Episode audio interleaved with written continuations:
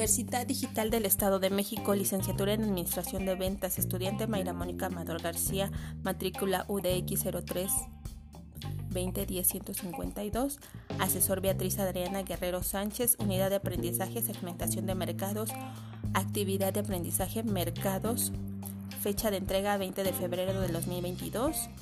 En la siguiente actividad realizaremos un podcast de las generalidades del mercado de consumo, así como los tipos de productos y su calificación y su clasificación, perdón.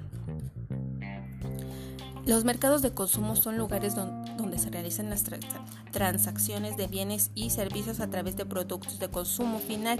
Estos se pueden clasificar en tres mercados, que son los mercados de producto de consumo inmediato, consumo duradero y de servicios.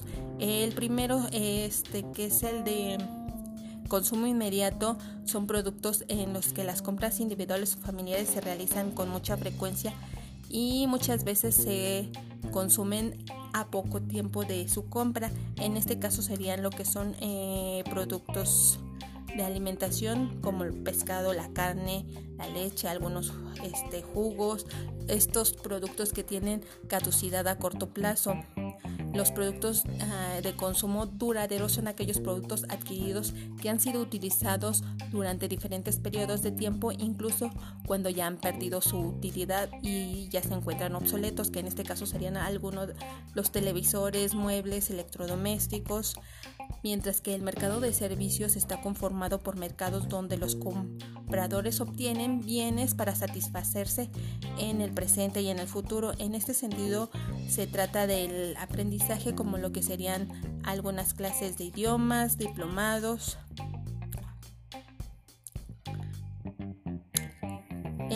La siguiente clasificación serían productos de conveniencia. Los productos de conveniencia son aquellos que los consumidores están acostumbrados a tener con mucho sin mucho esfuerzo, que suelen eh, tener un precio fijo en el mercado, este, que básicamente son los que podemos encontrar en la tienda de la esquina, dulces, galletas, lápices, los productos de comparación. Este tipo de productos requieren que prestes un poquito más de atención a la hora de la compra. Son productos que no se compran con tanta frecuencia eh, este caso se estaría comparando el precio, la duración y la calidad. Productos este, especiales. Los consumidores trabajan duro para conseguirlos ya que es ya sea por valor o por búsqueda hasta encontrarlos, por ejemplo, alguna cotización para algún automóvil, algún celular. Y la siguiente serían los productos no buscados. Estos tipos de, de productos no deseados son productos que los consumidores no conocemos o no, les o no nos interesan porque no los consideramos esenciales. En este caso, para incentivar el consumo de estos productos eh, se necesita una buena campaña publicitaria. El proceso de la compra es el comportamiento del consumidor que ha cambiado este, mucho en las últimas décadas y la facilidad de acceso a la información ha jugado un papel importante en este cambio. En el pasado el proceso de venta era mucho más simple que ahora. El proceso de, las cuatro de las 4C, este modelo de marketing este, está básicamente enfocado a lo que es el cliente. Eh, y para iniciar con la primera C sería precisamente la del cliente. Esta está enfocada, esta se enfoca a las necesidades y deseos del consumidor y se enfoca a llenar el vacío en la vida del consumidor. Eh, la siguiente sería la C de costo. Eh, esta no la confundamos con la del precio ya que el precio es una pequeña parte del costo total del, del consumidor al comprar un producto. Es importante determinar el costo total, no el precio de un producto. Para el cliente los costos no solamente incluye el precio del artículo, sino también puede incluir factores como el tiempo que le toma al cliente viajar al lugar donde compró el producto.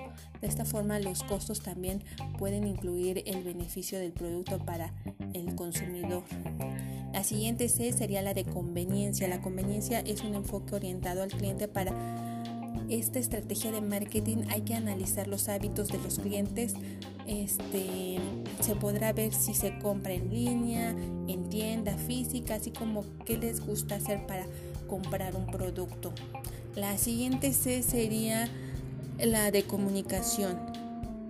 Eh, esta es la comunicación que se... Es la C es la última. Es la comunicación que sustituye al concepto de promoción en las estrategias de las P, aunque es completamente diferente. La comunicación es la clave para la comercialización en cualquier negocio hoy en día. Sin él, eh, los cuatro principios del marketing no funcionarían. Eh, las características de los compradores eh, también están clasificados en cuatro factores, que en este caso sería el cultural, el social, el personal y el psicológico. El proceso de decisión de compra representa las diferentes etapas por las que pasa un individuo desde que se siente desde que siente la necesidad de un producto o un servicio hasta que lo adquiere. Este comportamiento se extiende más allá de la decisión de compra y hasta la etapa posterior a la, a la misma. También este, hay cinco etapas. Eh, este, que sería el reconocimiento de las necesidades, la identificación de las alternativas, la evaluación de alternativas, la decisión de compra efectiva, el comportamiento posterior a la compra y el comportamiento post-compra. Podemos concluir que existe un factor factores externos e internos que influyen en nuestro comportamiento y conducta frente a las decisiones de compra a las que nos enfrentamos día a día dependiendo de la importancia de dicha adquisición. Seguimos los pasos que nos llevan a una decisión final o viceversa. Si no es relevante, utilizamos atajos para ahorrar tiempo y energía en el proceso. Asimismo, los consumidores también enfrentamos este, incertidumbre cuando la consecuencia de una decisión de una compra son que fueron eh, diferentes a lo que esperábamos entonces, este, eh, básicamente el marketing, todos somos presa del marketing.